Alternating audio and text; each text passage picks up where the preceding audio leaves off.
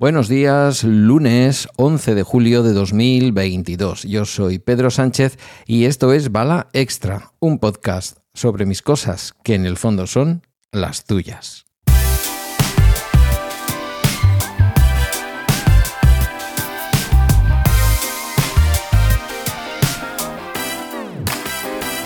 Haber sido víctima del terror, haber sido víctima de los terroristas, de la violencia, haber sido víctima no te hace eh, mejor persona. Eh, haber sido víctima de un atentado o haberlo sobrevivido o haber perdido, por desgracia, a un ser querido en manos de unos asesinos crueles, sean estos las Brigadas Rojas en Alemania, ETA en España o cualquier otra organización terrorista o cualquier otra guerra terrible o cualquier otra eh, situación de violencia inaceptable, si es que hay alguna violencia aceptable, que lo dudo. Em, bueno, entraríamos en discusiones filosóficas, dejémoslo ahí, aparquémoslo. No te hace mejor persona, ni tus ideas pasan a ser mejores.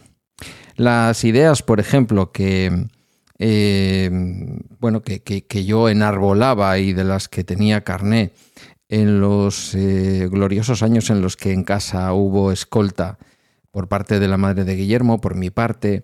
Incluso yo ya lo he contado, no creo que nadie se sorprenda porque lo diga aquí ahora, el haber portado un arma para defenderte tú mismo, el haber recibido en un momento dado una noticia eh, de que habías aparecido por ahí, como muchos otros por otra parte, en los papeles de un comando, que si habían tomado tus datos, que si aparecía tu nombre, no te hace mejor, no te hace mejor. Eh, mirad, decía Enrique Mújica Herzog que mm, las personas somos todas iguales y todos los muertos son iguales. Hablaba de la muerte de su hermano, del asesinato de su hermano a manos de ETA.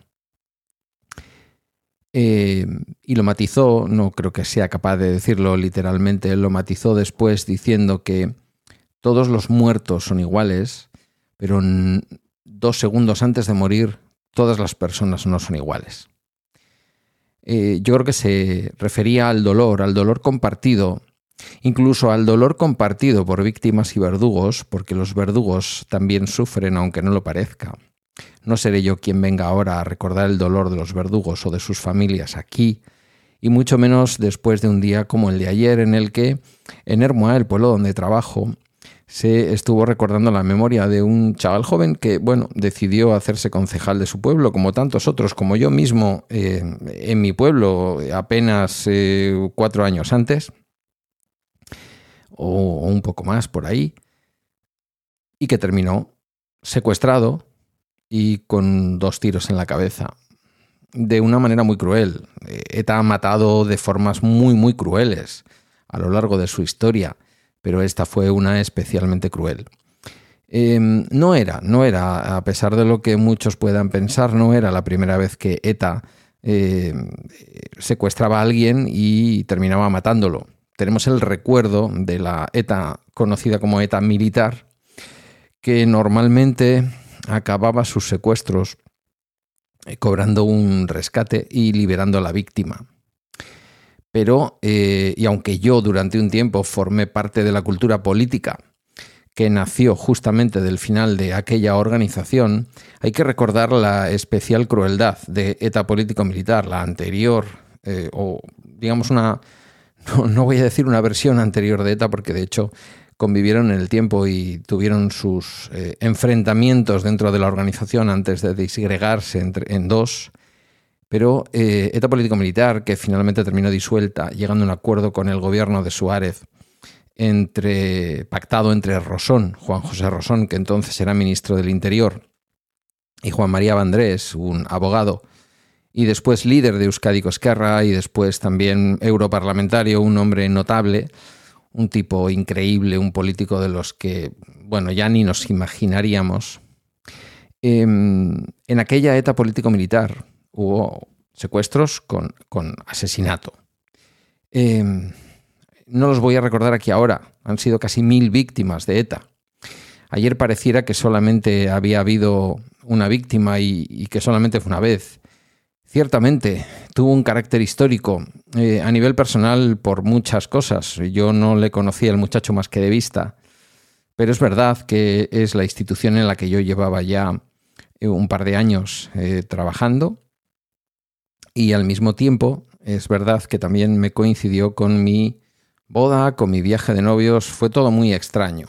Observar todo este fenómeno terrible y toda una respuesta popular, eh, también en el resto de España, pero también en el pueblo en donde yo trabajaba, donde se estaba eh, viviendo el epicentro de todo lo que ocurría, observándolo, eh, leyéndolo en los periódicos internacionales.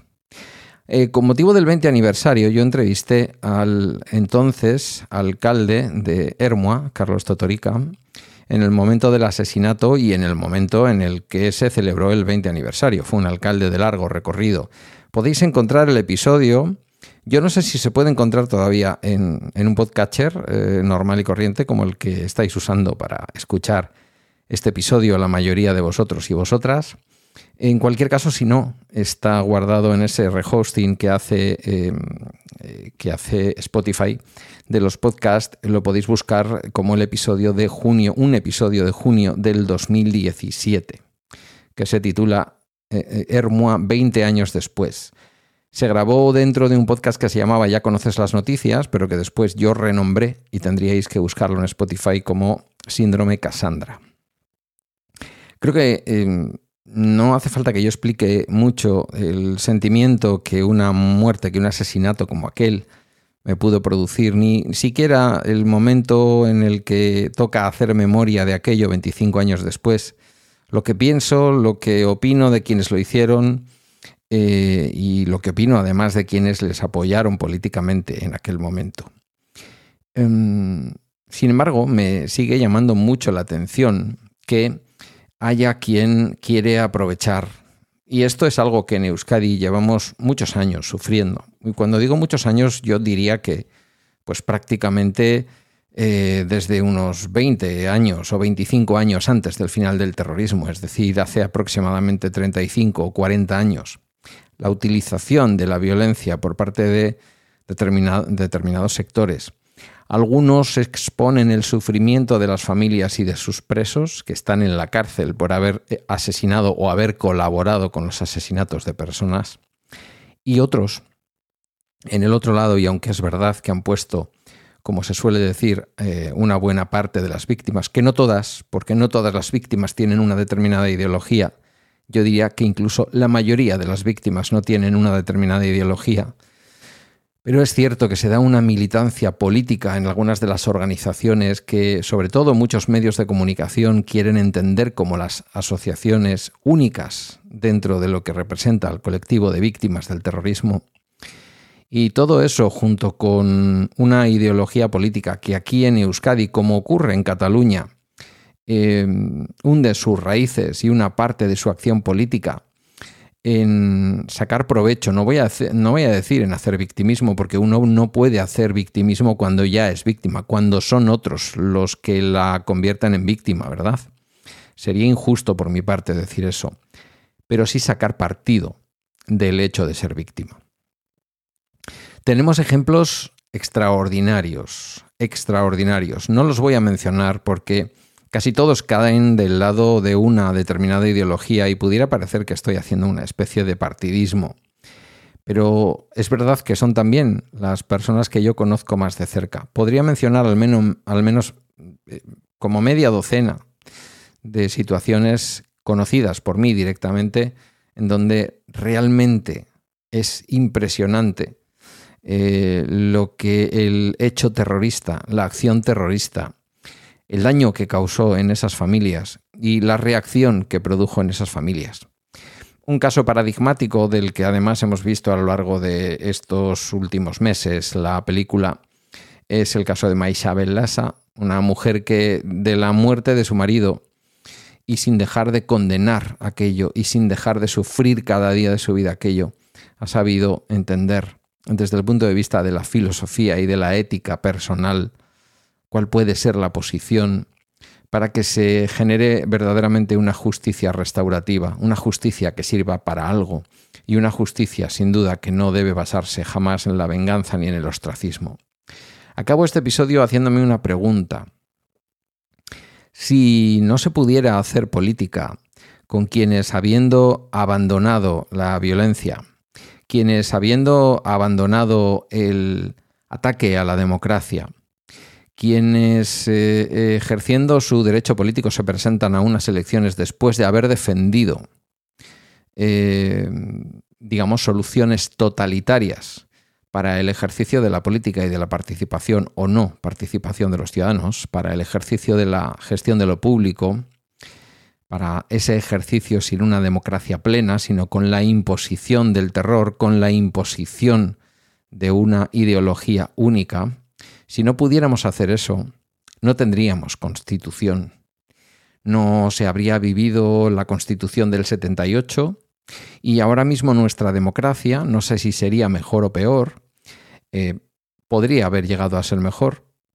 Mm, construir una nueva democracia a la muerte del dictador sin contar con quienes habían apoyado y quienes eran los herederos políticos de la dictadura, sin embargo, se optó por una cosa que se llama reconciliación. Una reconciliación en la que muchas veces se quiere marcar la diferencia entre quienes eh, reconocieron que lo anterior estuvo mal y quienes no lo reconocieron. Hoy es el día en que muchos pueblos, muchos, muchos pueblos, se llevan mociones, incluso el Parlamento español se llevan mociones para condenar la dictadura franquista, y hay partidos políticos a los que después se les llena la boca diciendo con quién pacta uno o con quién pacta otro, que mm, no se atreven a condenar la violencia. No se atreven a condenar lo que ocurrió durante casi 50 años en la historia de nuestro país. Mirad, los miserables, tanto los que apoyaron un golpe de Estado fallido que terminó en una guerra civil, como los que durante décadas han venido apoyando el ejercicio del terrorismo de ETA, esos miserables, serán miserables siempre. Sé que desde fuera, desde de, Euskadi, y se lo decía a un buen amigo en Twitter, con quien disquepo de esta cuestión, eh, sé que desde fuera es muy difícil distinguirlo.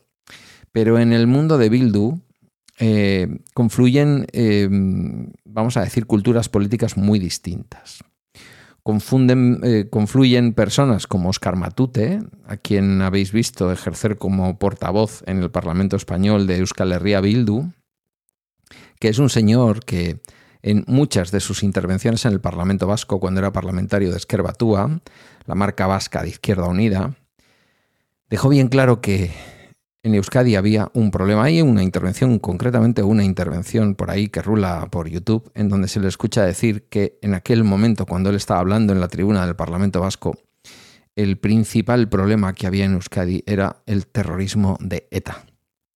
No es un señor que ha involucionado, porque os digo una cosa, en Euskadi nadie ha involucionado.